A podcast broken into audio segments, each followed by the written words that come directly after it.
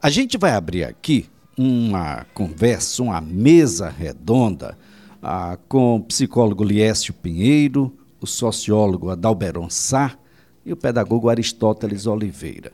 São todos profissionais muito experientes ah, que pesquisam o tempo todo sobre os aspectos mais relevantes da sociedade e as relações né, sociais que se manifestam no dia a dia do cotidiano social para que a gente possa compreender como o racismo de crianças, ah, de crianças, gente.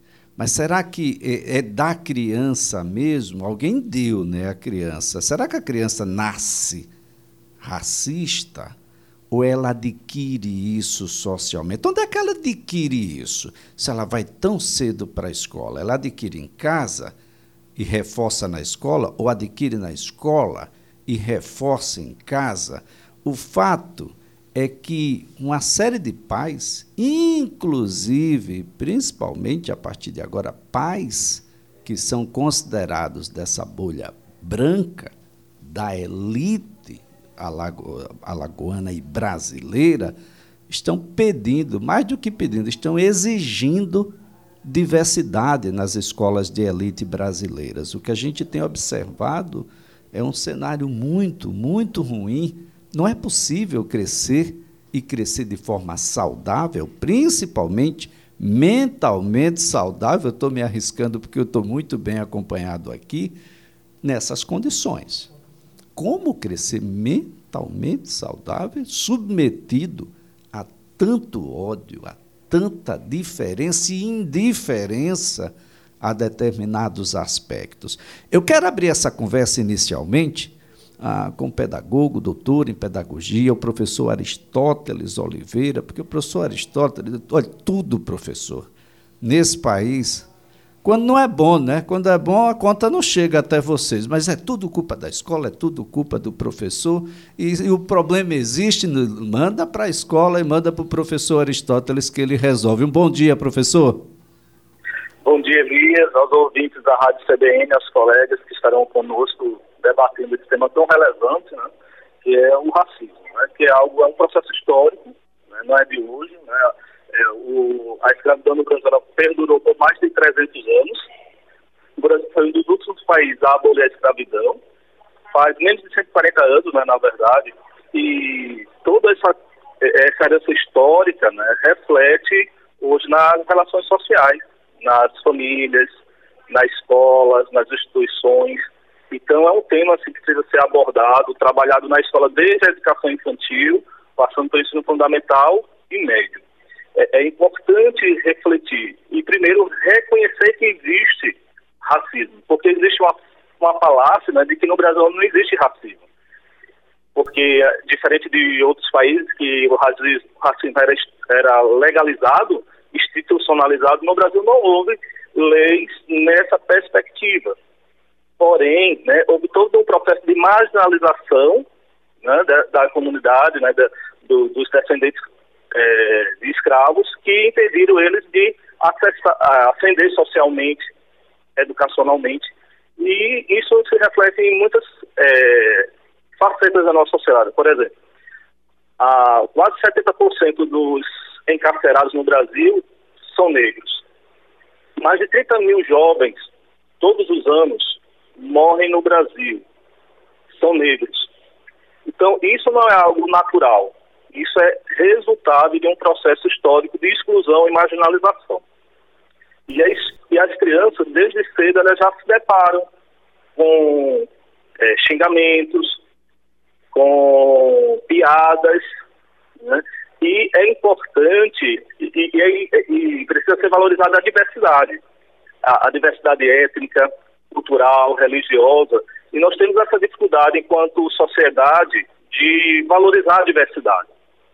E isso precisa ser trabalhado assim na escola, nas famílias e a participação dos pais e a comunidade é fundamental. A escola sozinha não consegue realmente responder a todas as demandas que a sociedade ela ela é, transfere para o espaço escolar. Bem, então vamos entender aqui como é que sociologicamente isso tem se manifestado ah, e o que é que contribui para essa manifestação, para isso, sociólogo, professor Adalberon Sá está conosco. Prazer, viu, Adalberon, revê-lo e tê-lo aqui no programa. Bom dia. Bom dia, Elias. Prazer é todo meu, mais uma vez, a gente poder estar trazendo temas importantes para a vida na sociedade aqui nos microfones da CBN.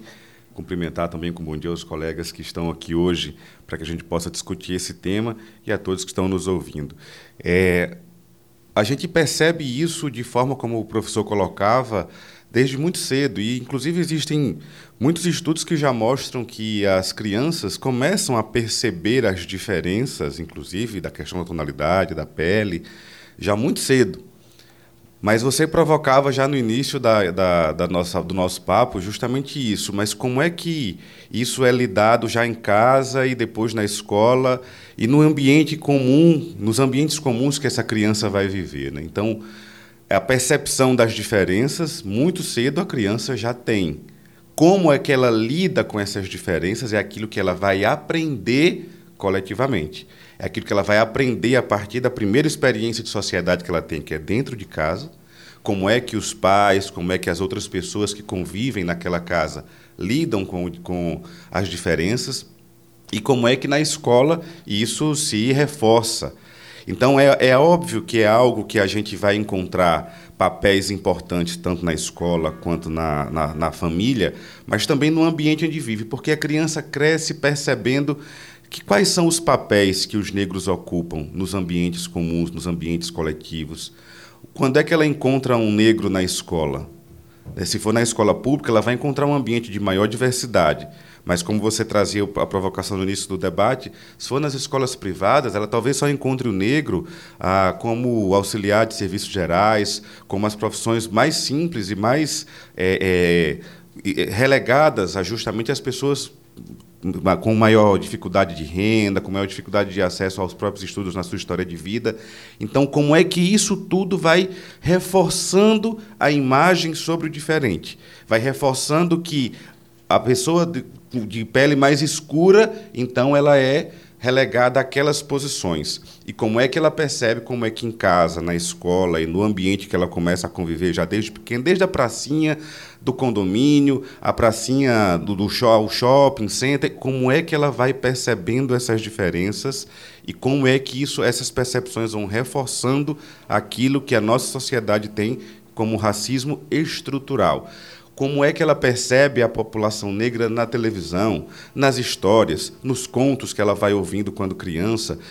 Tudo isso vai criando uma percepção que aí chega naquele ponto que você colocava, né? Ela não ninguém nasce racista, mas ela vai reforçando isso e o grande desafio é a gente superar né, o mito da, da, da, tal democracia racial de que não, mas isso não existe, isso já foi superado, quando na verdade a gente percebe, sobretudo nos últimos anos, a gente percebe que isso vem sendo é, reforçado cada vez mais. Então, é um desafio para a vida e sociedade e que é extremamente importante que a gente comece a refletir sobre isso a partir, sim, da lógica das crianças, porque esse processo de formação vai ganhando corpo justamente nessa época. Bem, conosco também professor universitário Liécio Pinheiro, doutor em psicologia. Professor Liécio, criança nasce racista, ela se percebe racista, é, é possível, num ambiente ah, onde se manifesta uma diferença permissiva, doentia, um ambiente tão hostil, essa criança a passar incólume e crescer saudável, professor? Um bom dia. Bom dia, Elias. Bom dia, ouvintes da Rádio CBN. Meus cumprimentos ao professor Adalberon, professor Aristóteles. É, Elias, dois pontos são cruciais para a gente começar essa discussão. Primeiro, logicamente, né, nós não dominamos a verdade única e absoluta. Né? A visão do professor Aristóteles, a visão do professor Dalberon, a minha visão são discussões, são ideias que nós tentamos travar para compreender um fenômeno, para a compreensão de um fenômeno.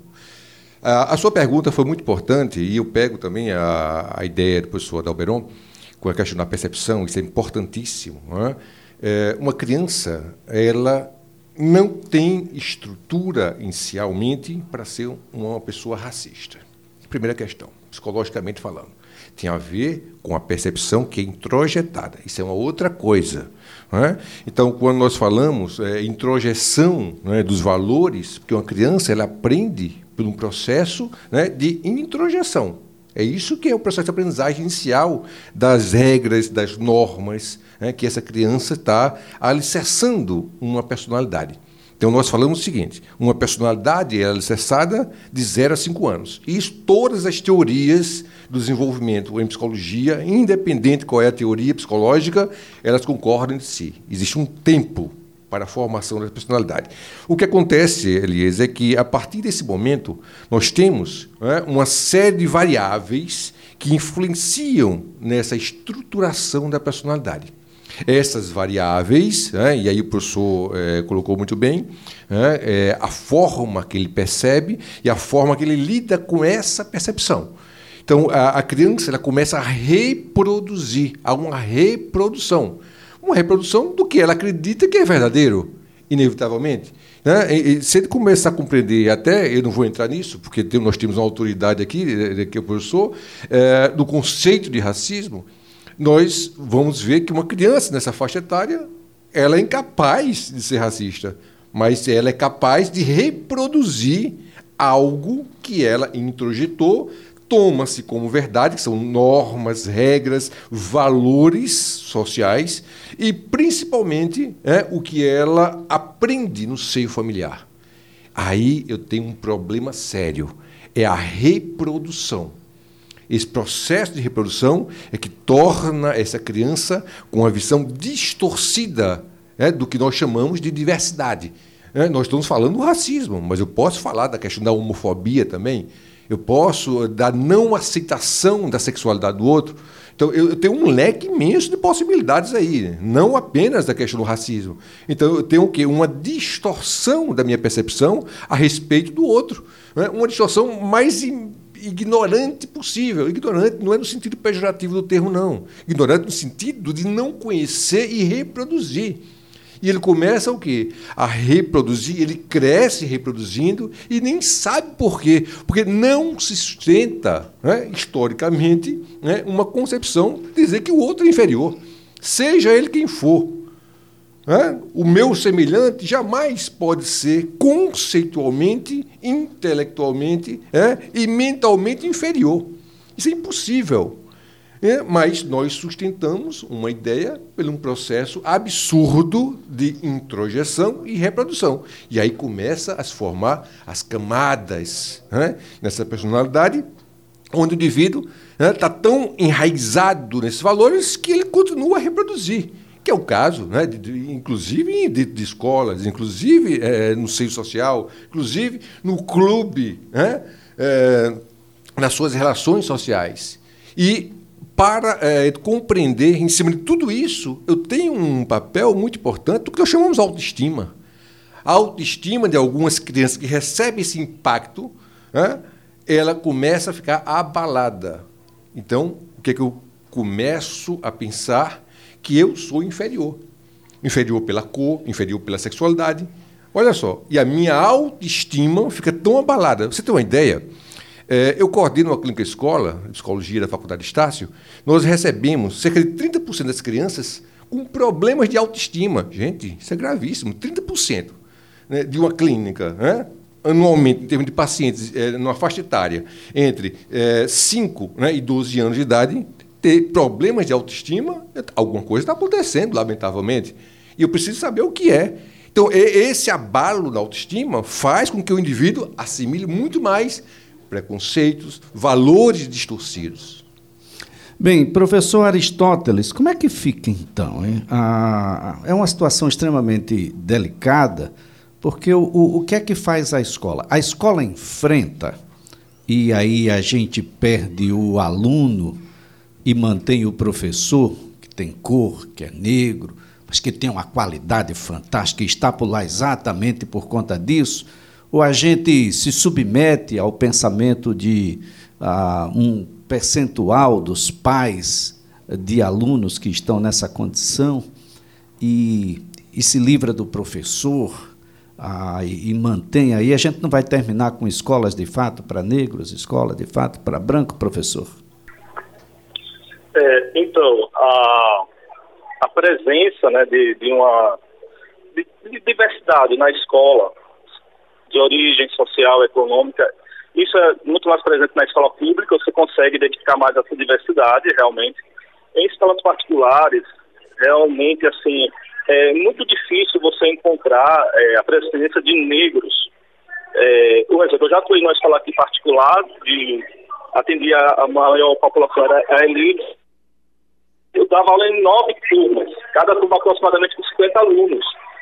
É, de todas as turmas, eu não encontrei 10 alunos negros. Né? A maioria branca. Então, assim, se eles convivem só com semelhantes, eles têm dificuldade em é, valorizar a diversidade, o diferente. E isso gera a discriminação e o racismo. É, se a gente analisar, assim, por exemplo, no nosso dia a dia, que é a questão da representatividade, é, quando você foi um médico, quantos médicos eram negros? Dentistas. Né? Então, assim, é, vem crescendo, claro, né, a partir de políticas públicas afirmativas, mas a representatividade ainda é, está aquém, porque nós temos a, a população negra é mais de 50%, mas não temos representatividade. E a escola, através do currículo, ela precisa trabalhar pedagogicamente para é, fomentar e incentivar a diversidade. Então, precisa formar o professor, né, a, a gestão escolar, e muitas vezes os professores não têm é, apropriação para trabalhar essa temática, então precisa ser preparado, formado para incluir no currículo, nas atividades pedagógicas, temas relacionados à identidade étnico-racial. Inclusive, existe uma lei né, que foi em 2003, e é um avanço essa lei, né, que propõe o ensino de história e cultural para brasileira e africana no currículo, tanto, desde a educação infantil, ensino fundamental e médio. A lei é um avanço, mas a sua operacionalização ainda está aquém das necessidades reais desse público. Então, muitas vezes, o preconceito sai do próprio professor, do próprio é, pai, da gestão da escola. Então, é preciso trabalhar né, cotidianamente no, no ambiente escolar é, essa mudança de compreensão e de, primeiro, que existe o, racismo. Você não pode negar. Então, primeiro é afirmar que existe e, a partir daí, criar é, elementos através do projeto político-pedagógico, né, de formação continuada de docentes e projetos interdisciplinares que trabalham essa temática em sala de aula para valorizar a diversidade. E aí, assim, a, a aprendizagem é isso, é construção e desconstrução. A gente pode aprender coisas boas e coisas ruins, mas a escola tem um papel de formar cidadãos críticos, conscientes, que valorizam a nossa Constituição, né? E a Constituição, ela já defende né, o respeito à diversidade étnico e racial. Muito bem, aqui a gente conversando com o professor Aristóteles Oliveira, com o sociólogo Adalberon Sá, com o psicólogo Liésio Pinheiro. A gente faz aqui um breve intervalo e vai um repórter CBN, mas a gente vai voltar a conversar sobre o que fazer. Eu falei apenas sobre racismo para não falar nos demais, porque quando a gente vai falar sobre as questões relacionadas a gênero, aí a gente ultrapassa cor, credo, etc. Aí vai doer inclusive nessa bolha que a gente está falando aqui. As pessoas parecem que vão viver só ali, naquele círculo, mas isso não é verdade. A forma do preconceito cabe em absolutamente qualquer um. Quando nada mais lhe restar e você sair aqui de Alagoas, você vai ser, sofrer preconceito porque é nordestino. A coisa não é fácil. Não adianta ser só branco ou ser só rico.